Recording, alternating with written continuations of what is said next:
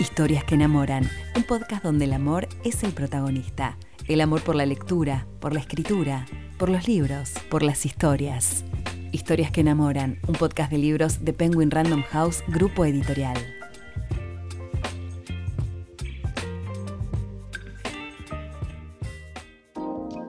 Hola, mi nombre es Lucía, soy lectora, fanática de las historias y los libros y host de este podcast.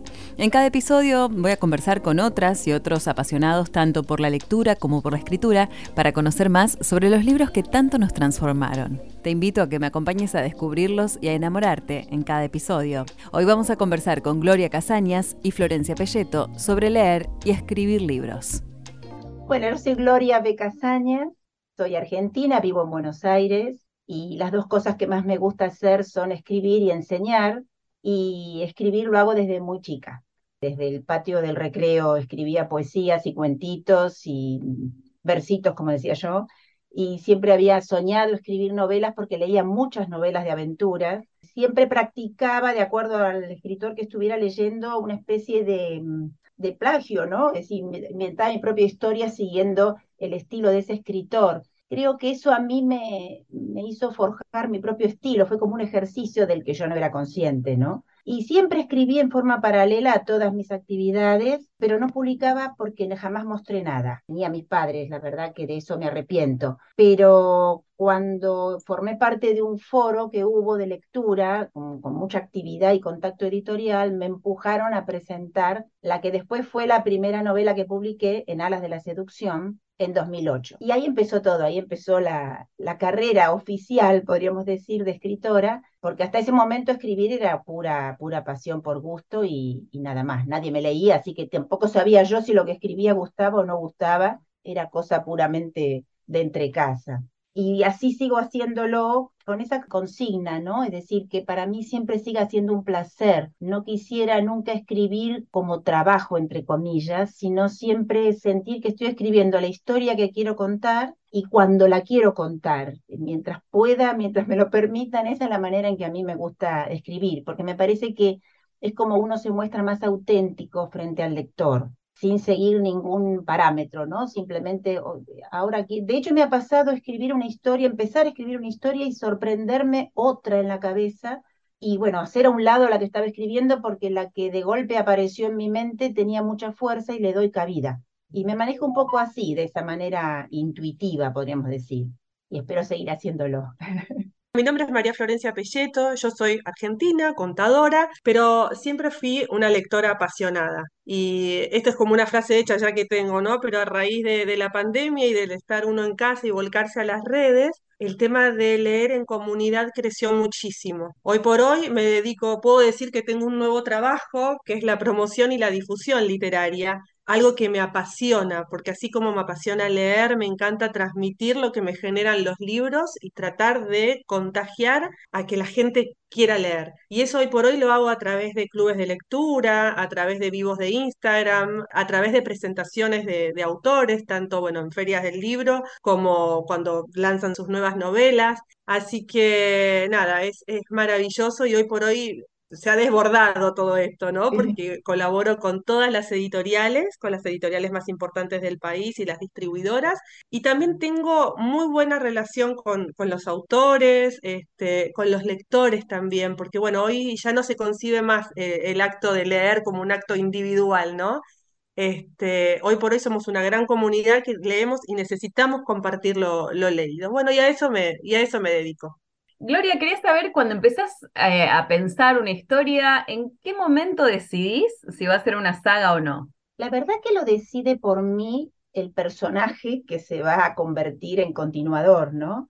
Eso me pasó cuando escribí La Maestra de la Laguna, yo me estaba muy encariñada con esos personajes y de algún modo en, una, en un momento le tuve que decir a un personaje que esperara su turno, su oportunidad de contar su propia historia porque había cobrado mucha fuerza. Y entonces yo dije, bueno, va a haber otro libro. Pero en realidad yo también fui sorprendida por eso, ¿no? No tenía ese propósito. En realidad no inicio un libro pensando que va a haber una continuidad en serie, ¿no? Pero como se dio con la maestra de la laguna y de alguna manera fue la llave para abrir esa puerta de toda la serie histórica, ahora me puede pasar cuando escribo que piense, bueno, a lo mejor sería lindo una segunda parte, pero si no, en general es algo que aparece, salvo en la tríada navideña que yo ya sabía que quería que fueran tres historias.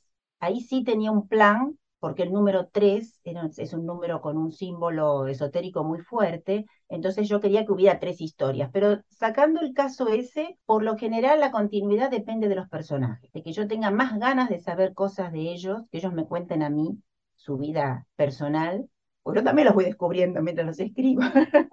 Hermoso, Flor, y, y de tu lado a la hora de leer, ¿Te acercás de la misma manera a, una, un libro que ya sabes que es, a una historia que ya sabes que es una saga, que a un libro que, que no es parte de una? Como elección personal, me gusta más el libro autoconclusivo más que la saga, pero es una cuestión personal y de ansiedad que tengo, ¿no? Es como que, es más, si leo una saga, necesito que salga toda la saga y a partir de ahí la empiezo a leer. Pero lo que me pasa a veces, y justo Gloria acaba de dar un ejemplo clarísimo que fue con la maestra de la laguna, porque no solamente a ella el ángel le estaba pidiendo su protagonismo, sino que nosotras como lectoras también queríamos tener una continuación o saber algo más de un personaje. Y eso a veces nos pasa. Me pasa a mí eh, muchas veces que sí, que tengo, hay un libro que, donde me llegaron muchos sus personajes y quiero saber más, porque a veces los personajes secundarios están tan bien construidos y hacen tanto a la trama principal que después queremos saber más sobre ellos. Y ahí es cuando les pedimos a los autores y los empezamos a torturar para una segunda parte, una continuación. Porque bueno, pasó justamente, y dando el ejemplo este de la maestra de la laguna, teníamos dos personajes personajes masculinos muy fuertes y queríamos que la protagonista se quedara, muchas queríamos que se quedaran o con uno, con el otro, o con los dos,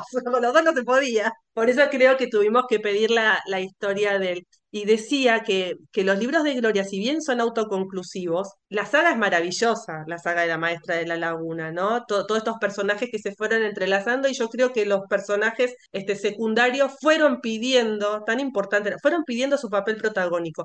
Y eso a mí me gusta mucho. Y ahí es cuando yo entro a leer las sagas, ahí es cuando a mí me gusta ir este, avanzando con las sagas este, de, de un mismo autor, ¿no? De una autora. A veces pasa que saber que hay tantos otros libros antes del que uno quiere leer opera como una inhibición, ¿no? ¿Cuánto, A mí me preguntan a veces en, las páginas, me dicen, tengo que leer tal, tal, tal y tal antes de leer este que estoy comprando. Y yo entonces digo, no, vos lee el que tengas ganas, porque en todos hay una trama propia y todos tienen su propio final. Los personajes van caminando, van caminando por las novelas, digo yo, ¿no? Como que se van desplazando a través de las novelas, pero cada novela tiene su historia que se puede entender como única si uno no, no sabe que hay otros libros. Entonces, Seguro. Porque es, es inhibidor también. Si yo quiero, me interesa este tema, me interesa esta, mm, lo que dice la contratapa, pero tengo que leer tres libros antes, que no los tengo y los tengo que ir a buscar y no sé si me van a gustar, es un poco inhibidor. Entonces, a veces las sagas, cuando son como decíamos, ¿no? Que si no terminas, terminas uno, si no lees el otro, no sabes lo que está pasando. Ahí sí es un poco a veces que te frena, ¿no? Pero es como decís vos, inhibe, da miedo. A veces hasta hay libros que no se pueden conseguir porque se descatalogaron, se descontinuaron y te quedaste con la saga entonces, eso es genial. Yo cuando, a la hora que tengo que recomendar tus libros, porque muchas lectoras me preguntan cuando quieren incursionar en la novela romántica histórica o en la romántica contemporánea también, es decirles, bueno, sí, son autoconclusivos sus libros, pero bueno, yo te la, recomiendo leer en el orden de salida de sus libros, pero para conocer la evolución de los personajes, no porque te vayas a perder de algo. Sí, porque también hay gente que le gusta ordenar la lectura. Yo. Estamos frente a una. Y yo cuando compraba los libros que se traducían desde España, que eran la mayoría de novelas de, románticas norteamericanas, yo llevaba un fichero. Y recuerdo haber entrado a librerías con el fichero y pedir tal o cual, porque yo ya tenía anotado cuál era el que faltaba, y el librero sorprendidísimo, pero esto es más completo que el catálogo que tenemos nosotros, porque claro, era una, una, un estudio minucioso en cada autora y cada novela los que estaban antes, los que estaban después, cuál se había traducido, cuál no.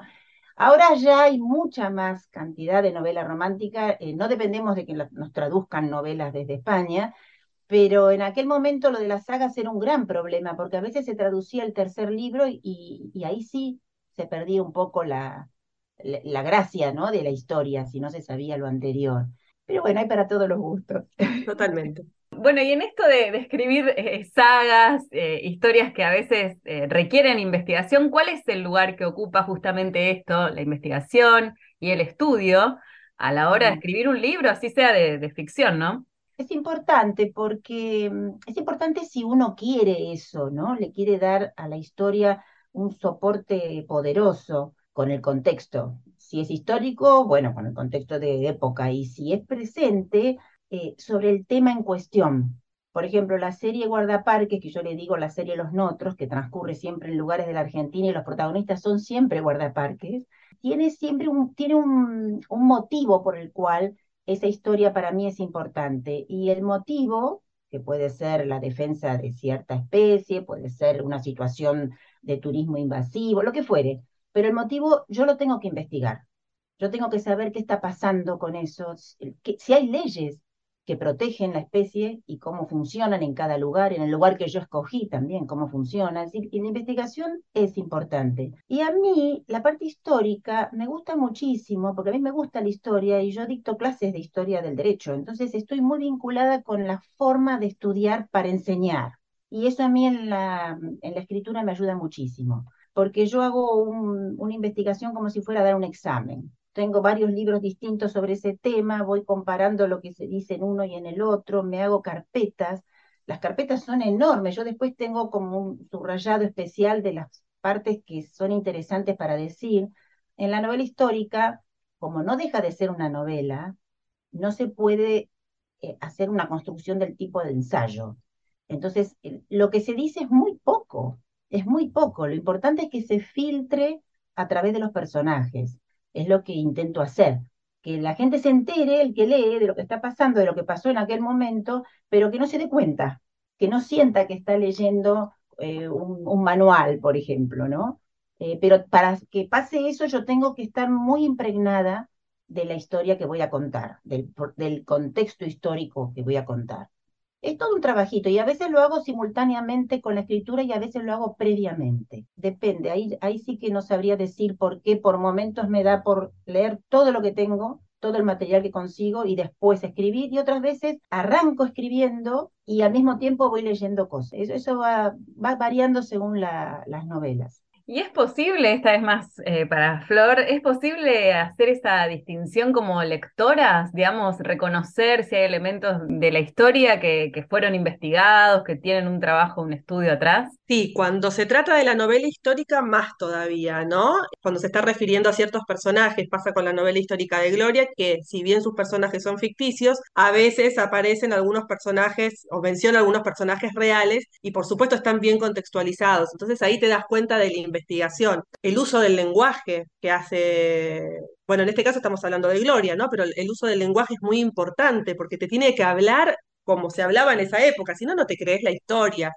y si yo no me creo la historia, a mí el libro no me gusta. Y pasa eso. Y algo muy destacable en ella eh, son sus libros, los contemporáneos. Como estaba diciendo, a veces también ella investiga acerca del cuidado de la fauna o de alguna especie, pero a veces te describe lugares y yo le, he escrito a Gloria y le he preguntado, ¿este lugar existe? No. Pero no, sí, si está en el sur, tiene que estar ahí al lado. No, no, no existe, lo inventé yo, pero está tan bien descrito que vos te pensás que sí. Entonces te das cuenta de la investigación y, son libros que están investigados, que hay una investigación detrás, etcétera. Mismo también me ha pasado con los personajes, los describe de tal manera y los contextualiza tan bien. Yo le he mandado por Facebook o por Instagram, ya ni me acuerdo, Gloria, por mensaje privado, las caras de los personajes según la descripción que ella hacía, los que yo me imaginaba que eran. A mí me encanta ponerle cara. Es increíble cómo hay una coincidencia. Yo los guardo, eso, esas imágenes que me mandan, las guardo, porque para mí es increíble, hago carpetitas, cómo personifican al protagonista y dan en la tecla. Y yo no tengo una foto previa, yo no miro algo primero. Voy creando esos rasgos a medida que voy contando las cosas y las imágenes generales como en un sueño que uno tiene, ¿no? De alguien, no tenéis el rasgo tan definido, pero cuando me lo muestran los lectores, vos, Flor, y yo digo, es este, es este, dieron el, el clavo. A mí me encanta cuando estoy leyendo, ya sea una novela romántica, una novela policial, lo que fuere, cuando me describen también a los personajes que yo me los puedo imaginar.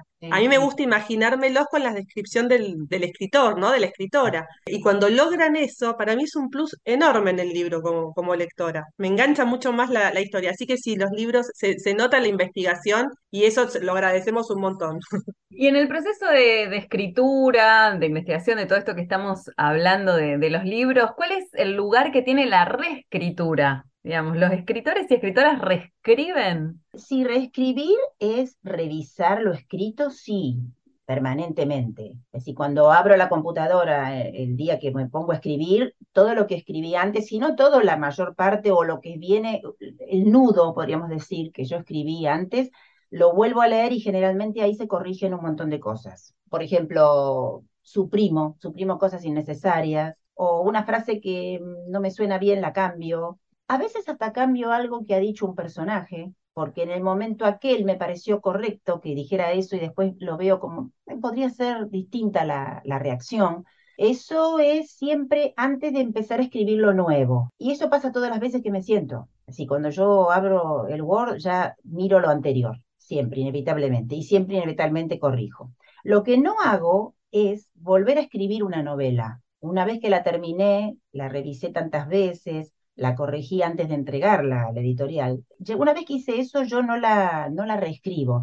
Hay, hay, escritores que escriben como en un rompecabezas. Tienen otra forma de pensar la, la historia que cuentan. Entonces escriben a lo mejor el final primero y luego van llegando a ese final a través de la trama. A mí no me pasa. Yo en realidad escribo como si yo estuviera leyendo. Escribo imaginando mientras escribo. Me sale escribir eh, sin tener eh, em, una estructura, salvo que uno tenga eh, los ejes, sí, pongo, acá este es el principal meollo de la cuestión, ese tipo de cosas, sí. Pero después yo me doy un poco de rienda suelta para escribir. Y una cosa importante que a veces me preguntan los que quieren escribir, ¿qué consejo les daría? Y el consejo principal que les doy siempre es, escriban como si nadie lo fuera a leer nunca. Porque saber que a uno lo van a leer, pensar que alguien va a tener eso en sus manos, es como si lo estuvieran mirando por encima del hombro, y eso opera como, como una especie de traba, a mi juicio. Yo siempre escribí pensando que nadie me iba a leer nunca porque yo no mostraba nada. Y esa sensación yo la tengo muy presente. Entonces al escribir pienso eso. Yo esto lo puedo borrar de un plumazo si quiero, nadie se entera. Esto lo puedo cambiar mañana y nadie se entera. Puedo ir para este lado, puedo ir para el otro y nadie lo va a saber nunca. Y esa libertad me parece que ayuda, ayuda en el acto de crear.